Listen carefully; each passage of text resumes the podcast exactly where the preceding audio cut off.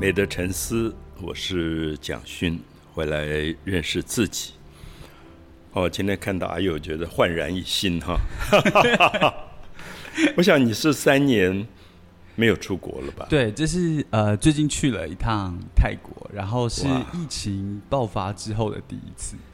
我我想很多人都这样，可能不止阿友，就是真的这三年有一点。大家被闷坏了。对。那我觉得我还好，因为也许跟年龄有关，就是说，我忽然觉得我好像玩过了。嗯。就是说，以前一年都要飞好几次的泰国，好几次的日本。有时候早上想想到说，很想，忽然很想去清迈，订一个机票就走了。哇，好羡慕！因为很方便。嗯。因为很方便，然后自己是一个退休的人，也就完全完全自由了。可是，我想我我这样讲说，我在这个年龄经过三年的疫情，我没有特别觉得被闷住了，嗯，反而我觉得这三年让我去台湾的东部，啊，池上、龙仔尾很小的村落，然后自动跟人群隔离，觉得有另外一种快乐，而这个快乐是如果没有疫情。我做不到的，因为如果没有疫情，我想我又飞到葡萄牙去了，我又可能飞到肯亚去看动物大迁徙。就是我不晓得，我讲旅游这个东西，有一段时间变成好像心里面的一个欲望。我觉得为什么不飞？然后我现在是一个自由的人，我退休了，我没有什么捆绑。那我想去哪里就去哪里，我想去认识这个世界。那么最后，它慢慢就变成一个习惯，好像如果一两个月没有飞，都觉得蛮奇怪，会觉得不太习惯。结果反而是因为疫情，好像被强迫三年没有飞，而我把三年都花在去台湾东部很乡下的地方，那我觉得也自得其乐。可是我刚刚讲说。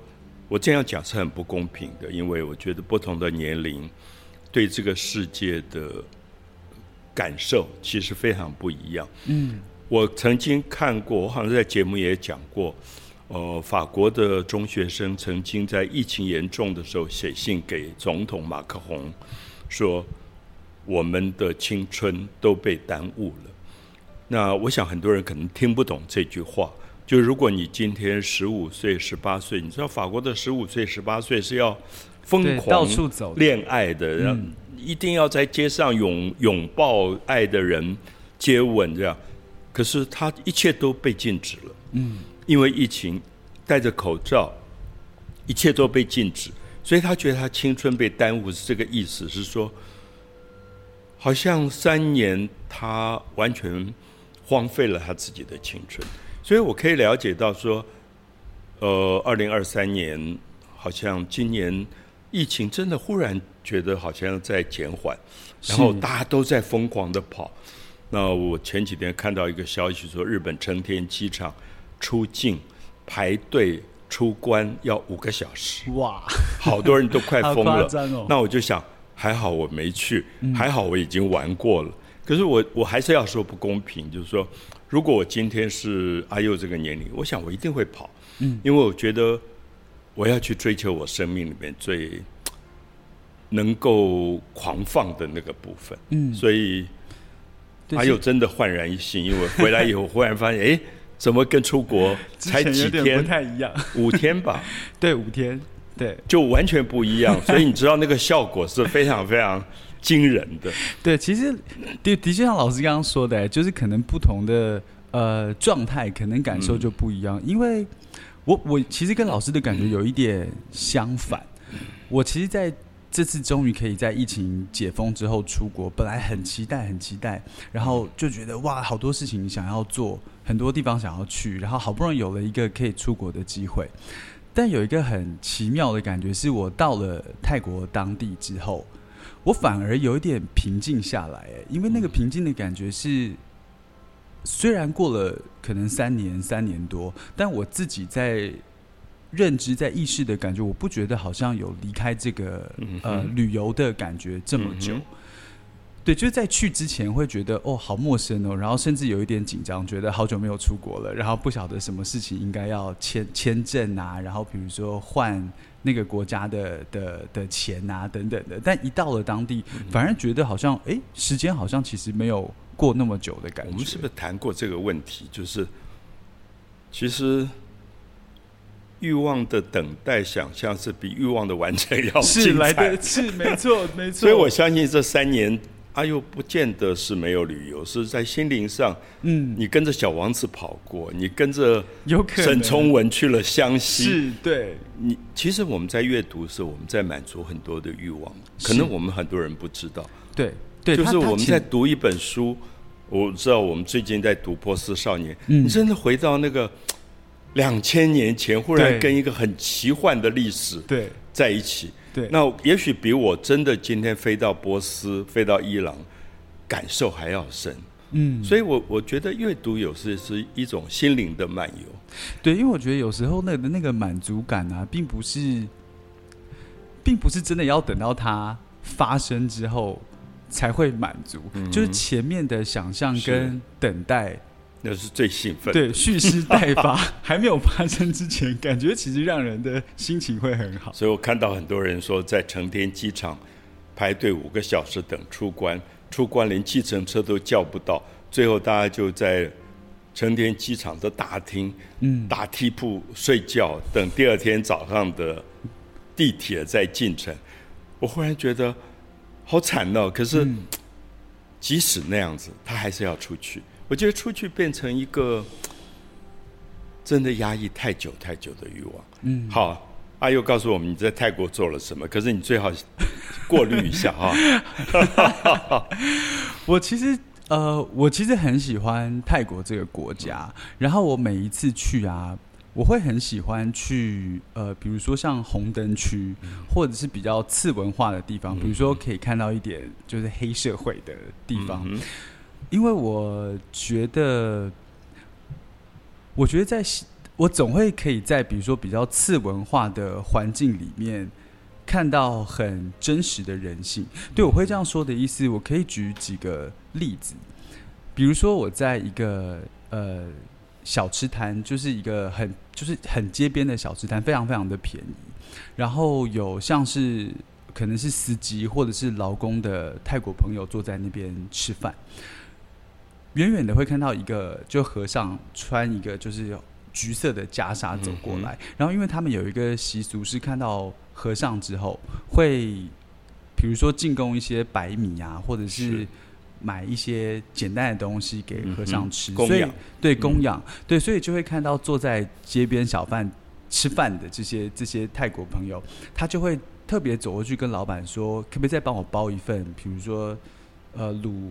卤猪脚饭，然后就会走到这个和尚的面前，然后双手把这个食物奉献给他，他就会有一点就是单膝下跪，然后和尚拿到了这个饭之后，他就会把手放到他的头上，然后给他念一段经，对，念一段经，就在祝福他。我每次都觉得看到这个场场景就非常的感动。其实那个就是《金刚经》的开头。是对《金刚经》的开头，所以我记得我过去讲《还至本处》，嗯，就是《金刚经》五千多字的一部经，可是，一开头讲的全部不是佛法大义，嗯，不是道理，而是说一个仪式，就是在上课之前，佛陀这个老师要带一千两百五十个学生是。进到城市当中，手上拿着钵。披了袈裟，然后走进大城的商业区。嗯，然后商业区里的人都准备好了食物，放在他们的钵里。嗯，然后他们就带着这个人家供养的食物，回到他们还至本处，回到他们原来的寺庙，然后开始吃。吃完以后，他们就把衣服折好，把钵洗干净，然后再洗脚，然后就开始上课。那是《金刚经》让我最感动的一段，就是说，我觉得我们现在在比如说大学、高中上课，好像上课之前少了一个仪式，就是这个仪式是你自己在生活里面要把生活做好，因为穿衣直播其实就是两件事，就穿衣服跟吃饭。嗯，把这两件事情做好，我觉得上千年来《金刚经》佛教经典里最让我感动是一个部分，而最让我惊讶是，我第一次到泰国到清迈，我看到这个画面。嗯，就这个画面并不是《金刚经》的画面，而是在清迈每一天早上很日常你都会看到。我住在无梦寺旁边，我每天就跟着这些僧侣。排一个长队，手上拿着钵，然后走到商店街。商店街的人都准备好了食物，跪在地上。这也是让我惊讶，就是说他们是施舍的人。是。那我们在汉族的文化，我们觉得施舍是比较大的。对。可是他们不是，施舍的人是跪在地上，因为。僧侣站在那个地方，会摸着他的头，跟他念一段经。这个施舍是比食物的供养的施舍还要重要的，因为它是生命的道理。所以我想，那个让我太着迷了。就是我想，我迷上了泰国。可是我想，我们在泰国看到东西是会非常非常不一样。一个小乘佛教，有着很强烈的信仰，就像刚阿佑说。你随时随地会看到路边摊一个人吃完饭，他叫老板再打一份食物给旁边的僧侣。嗯，我想那个我在台湾很难想象，如果我做这件事，别人会怎么看待我？对，我觉得另外一个让我印象非常深刻，而且很喜欢的是，当僧侣祝福完就念完经结束之后。吃饭的人，其实他就再回到他的座位上继续吃饭，他就变成一个很日常的举动，好像什么事情都没有发生一样。啊，信仰就在生活当中。是，所以我想，泰国的文化让我很着迷，就是他的长久小乘佛教、南传佛教的这个供养的传统。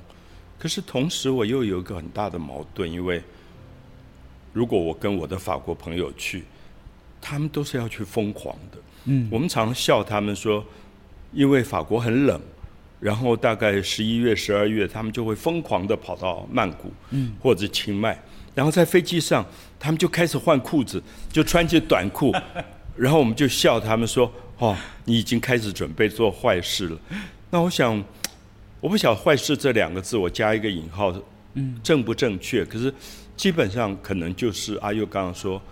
曼谷有太多太多满足观光客的红灯区，是。然后这边有妓男，有妓女，嗯，有变性的人。然后你在那边可以花一点点钱满足你的性的各种的欲望。我想，不止欧洲的观光客，其实我想包括台湾很多今天在听我们节目的人，大概也都去过。是。可是我在那个现场，我还是看到南传佛教。我不知道怎么解释，就是说这些身体，这些在舞台上表演各种大胆的性的动作，取悦观光客的身体，甚至你就看到可能一千泰币就把这个男孩或女孩带出去过夜的这样的一个行动当中，我忽然想到还是供养。那个供养说，他是不是在用他美丽的年轻的身体？供养这些从欧洲、台湾、日本来的观光客，因为他们要满足他们的欲望。是，其实老师，我刚刚说的，呃，施舍跟祝福的关系啊，其实它并不真的只存在像刚才，好像一定要有僧侣才有施舍跟祝福，因为这个讲起来可能有点小小的敏感，我试着把它解释的清楚一点。对，就是比如说在红灯区，有时候我会。喜欢就坐在路边，然后看着红灯区里面所有的那种脉动，人来人往。有时候你会看到一个可能欧美的客人，或者是日韩的客人，从从 bar 里面就是牵了一个就是小姐走在街上，然后旁边的一些计程车司机，当然他们用泰语交谈，我听不懂，但是我感觉出，我感觉起来好像是。这个泰国的司机看到了这个小姐，就今天晚上有了一笔生意，很为她对，是替她高兴的，让我最惊讶的。对，是很碰到很多次这样。是，就我每次看到这个场景的时候，都会觉得很感动，或者是比如说，呃，比如说有小在在酒吧里面的小姐，就跟客人走出来，然后她也会去找计程车司机，然后因为他们可能要去别的地方，就有一点互相照顾的感觉。而且我觉得他对我来说最特别的感觉是，我觉得在比较次文化的地方，像是红灯区，我觉得在这边生活的人们，就是用自己的生命，用自己的肉体在。努力的生活着，在这样子的情况里面，我觉得会拿掉很多在现实上面的武装，很多的虚假，反而可以看到人性非常非常真实，然后让人很感动的部分。我印象很深刻，是有一次去一个酒吧，也在红灯区里面，然后就听那边的小姐在聊天，然后有一个小姐。他就有聊到说，一个女生，他就聊到说，就曾经有一个好像韩国男生吧，还是一个国外的男生，好像有一点点恋情的产生，然后讲着讲着就流眼泪了。我觉得那一滴眼泪对我来说真的真的很震撼，因为虽然在那样子的场合里，可是虽然可能大家会觉得啊，就是。可能就是金钱交易等等的，但我觉得眼泪是很真实的，代表在一个银河的场合里面，它可能很多虚假的东西，它还是会出现很真实的东西。那我觉得这个真实反而会被在金钱交易的这个大环境里面，反而被凸显出来，会比在现实社会，在平常的社会看到这一滴眼泪更让我觉得感动，因为这个眼泪。他晓得他自己只是金钱交易，只是在一个虚假的场合里，可是他还是有真情。那个真情，真的让我觉得就是好感动。我有时候像这样子的画面，或者听到这样子的对话，会一直一直卡在我的脑海里。然后我其实会有一点，其实会有一点懵懵的，就是有点有点迷惘。就是我其实也会有点分不太清楚，就是到底什么是真，什么是假。的一个感觉，我很希望我们的节目能够有法文、德文的翻译，让欧洲的这些白种人去泰国嫖妓之前能够听到。因为听一下。我想阿佑刚刚讲的故事是非常动人的，因为其实我一直尊敬，真的是尊敬泰国这个民族，因为他们有有信仰，而他们没有把信仰当成伟大的炫耀。他们就是很安分的在信仰里去爱众生。我想这件事情非常难，因为我们在大乘佛教里常常信仰最后变成一种傲慢。可是，在泰国你会看到，就是像刚阿佑讲的，即使这些很廉价的出卖自己身体的妓男、妓女或者变性人，他们是有真的性情的。他们也真的为那一千块钱的泰币，是想要好好的满足这一个不快乐的欧洲人、日本人、韩国人或者台湾人。嗯，那我一直希望很多朋友能够看到阿佑刚刚讲到这个部分。那你会觉得，即使你的嫖妓，即使你满足你的欲望，可是有一个更高贵的东西在背后。是，那它就不只是。很廉价的纵欲，嗯，那这是我一直觉得我尊敬泰国这个民族的原因，因为他们常常，包括路边摊，包括刚刚讲的这些，呃，贩卖自己身体的人，呃，包括拿一点点钱做按摩的人，他们其实都好认真的把他的工作做好，而且让你不可思议的是，这么多的微笑，希望那个微笑可以安慰每一个人，那。我后来就在想，为什么芬兰、瑞典、瑞士每一个国家的人都往泰国跑？嗯，他们有多少不快乐要在泰国得到满足？我认识太多了，那个挪威、瑞典我都碰到过。他们说啊，我们在那边简直是不敢看牙医。那泰国的牙牙科便宜很多，所以他们就每年固固定一家大小就。到泰国去治疗牙齿，同时四个人，爸爸妈妈，男孩女孩，各自去满足他们的欲望。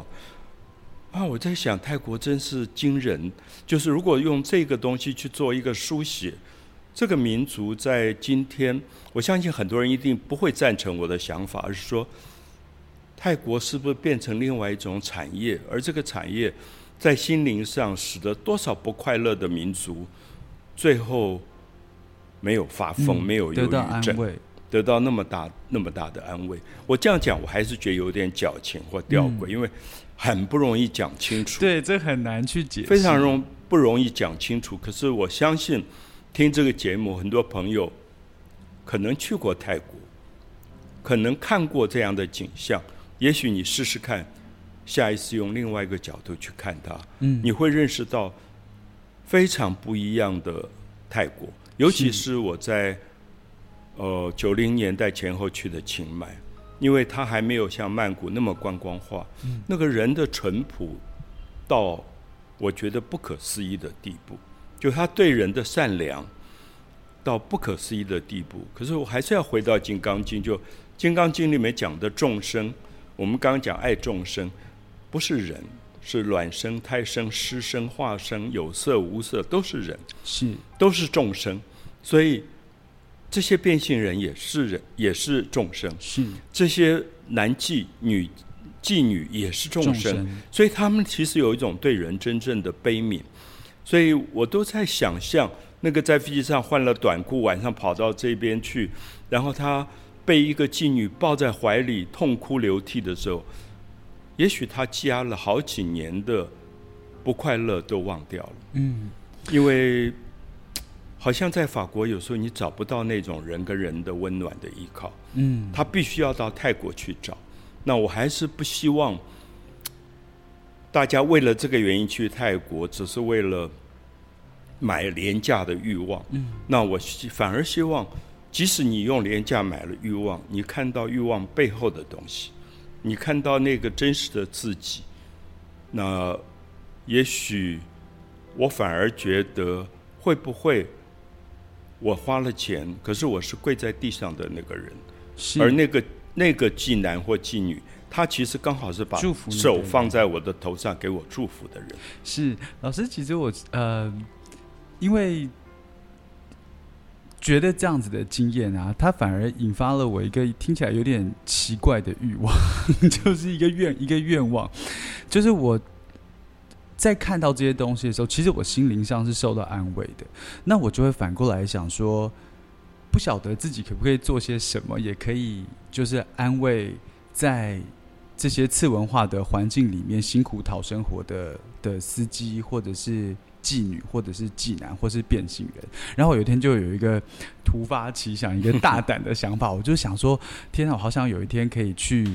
去在红灯区里面，可能就在一个角落，然后就在那边弹吉他、唱歌，长然后院吗？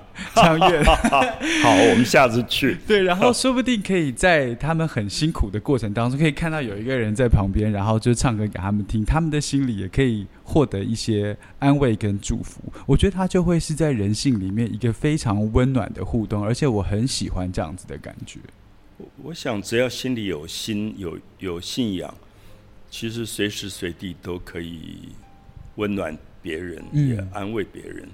所以，我们可以摆脱掉很多形式。是，就是说我过去会有一些很僵化的看看法，觉得我拿钱去嫖妓，去买一个人的身体很可耻。嗯，可是泰国反过来，也许教育了我，它不是一件可耻的事，它可能是一个功课。嗯，我在那里边，如果把这个功课做好，我可以真正接受一个非常温暖的祝福，也同时用这个祝福带到更需要这个祝福的人身上去。所以我我非常懂阿佑讲的泰国，尤其三年没有去，嗯我想你感受会更深。是，那疫情过了，三年疫情里，多少世界各个地方的不快乐，好像都要急着跑到泰国去，嗯，得到一个赎罪。我我觉得其实有很多的文学作品在讲，比如说妓这个东西，不管男妓女妓，自古以来它就是一种赎罪的过程。嗯，就包括在基督教的圣经里，玛德莲娜她是一个妓女，可她最后其实变成一个很赎罪的象征。嗯，就是她是妓女，犯了奸淫的罪，然后在当地的律法，每个人是拿石头可以把她打死的。就在所有人拿着石头追她要把她打死的同时，她遇到了耶稣，所以耶稣看着。要手上都拿着一个石块的男人，然后说：“你们谁没有犯过罪？你们就丢第一块石头。”我想到现在为止，我童年时候读的圣经的这一段，还是给我最大的感动。就是说，我相信真正的信仰是对人的最大最大的悲悯。所以，我们也看到不同的文化里啊，比如说。最近阿尤在看《波斯少年》，他也在讲赎罪，就是这个男孩子同时身体服侍过大流士波斯的帝王，又同时亡国以后服侍另外一个新的帝王亚历山大。可是他透过这个男宠，他的身体，他在讲赎罪这件事。最后你会发现亚历山大。东征西讨的所有的疲倦，只有这个男孩子让他解脱了。嗯，其实真正一个赎罪的力量。那我想，我们今天也许可以用很不同的角度去看人类文化里这些问题。而十八、十九世纪，我想像泰国这样的亚洲国家是非常、非常、非常悲惨的，悲惨到我们无法想象。嗯，柬埔寨。缅甸，甚至包括当时的中国，其实都是殖民地或者次殖民地。嗯，那欧洲的强势的国家，白种人是随时可以拿一点钱买你的生命、买你的肉体的。可是我们慢慢就看到，殖民地过了以后，这些民族慢慢站起来的过程当中，心里有很多的恨，是对白人的恨。我在柬埔寨感觉到最明显就是那种对外来人的恨，他要服务你，他都不甘情愿。嗯。可是只有泰国好奇怪，就是他没有恨。嗯。我在想，什么样的伟大的文化，让一个备受凌辱的民族竟然没有恨？可是我不敢说这一定是好的。我想也有很多人会骂我说，他为什么不能够恨？他为什么不能够报复？可是我还是要说，我。读《金刚经》到现在，我都觉得还要继续读下去，因为《金刚经》在讲最根本对众生的悲悯。他真的是说不能有恨，因为佛陀说他记得前世曾经被一个很残暴的君王割礼王割解身体，就说把他身体用刀一刀一刀这样割，嗯，就痛得不得了。可是他那个时候没有恨，因为没有恨，所以他。他的修行成功了。那我每次读到那一段，我都觉得怎么可能？怎么可能？如果有人这样子凌辱我，我怎么可能没有恨？可是《金刚经》讲的就是这件事。我觉得我做不到，所以我每天都想读《金刚经》。我希望我能够慢慢的在领悟《金刚经》，或者我们在泰国看到的这个赎罪的意义，这个信仰的高度是到底是什么？好讨厌呢，我都想去泰国了。